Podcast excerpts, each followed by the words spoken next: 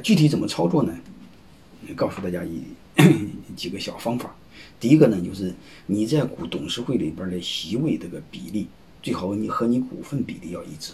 你你比如你大概你有六十的股份，啊，如果董事会五个席位，你最好要占三个。我大家明白这意思吗？就是这个意思。你千万别你三个股东，啊，你六十的股份，另外两个人各百分之二十，结果你又成立三人董事会，你一席，那俩鸟人一席，毁了。你把六十的股份的权利，本来你在股东会是百分之六十的权利，结果在董事会你只有三三的权利，是不是你权利变大了变小了？变小了吗？其实背后的一个逻辑啥意思呢？就是你在股股东会的权利，嗯，最好要在董事会的和在董事会的权利要一致，啊，少一点不要紧，你别少的太多，你成倍的少，这样的话你把权利给了别人。如果你听过我别的课，我就会告诉你，真正代表你的利益的、保护你的利益的是你的权利。你的股份代表不了你的利益，嗯，这样的话你不但把权利丢了，其实你把你的利益也丢了，好吧？这就是为什么一定要一致。那你说我我就一个人，他们人，他们也一个人，那怎么办呢？你可以提名你的董事席位嘛？你可以提名代表你的董事席位。你比如说作为甲方百分之六十的股份，拥有三个董事席位，那虽然一个鸟人，那两个人你可以指定别人就好了嘛？你指定你的代理人不就行了吗？或者你提名独董不就行了吗？对吧？还有一个，刚才我说的，不要和高管重叠，再就不要和董事股东会全部重叠。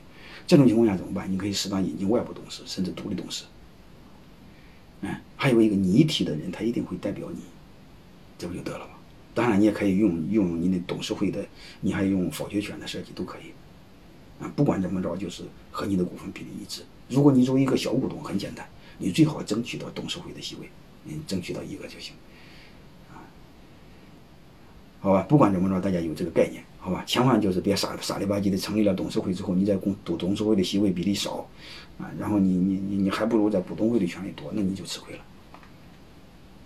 啊，嗯，但不管怎么着，你就明白这么一个道理，啊，就是用好提名权的设计，用好股董事会席位的设计，简单半数的设计，还有一个就是用提名权的设计。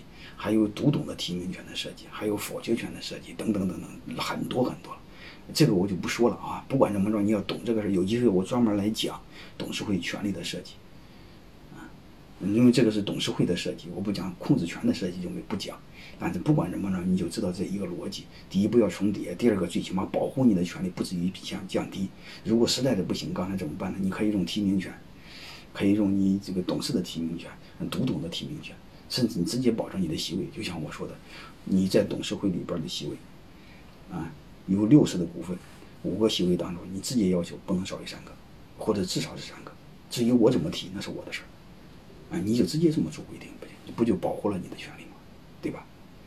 你甚至可以做很做很流氓的规定，你比如我是作为公司的创始人，我只有百分之二十的股份，啊，在董事会的当中，我提名的董事的席位不能低于。二分之一，啊，叫简单半简单多数，啊，就直接说董事会席位简单多数由我来提名，你都可以做设计。这样的话，你股份很少，但是权利又是你的。其实很简单，就不少于最好是多于最好的，这叫聪明。嗯，马云就这么做的，任正非就这么做的，好吧？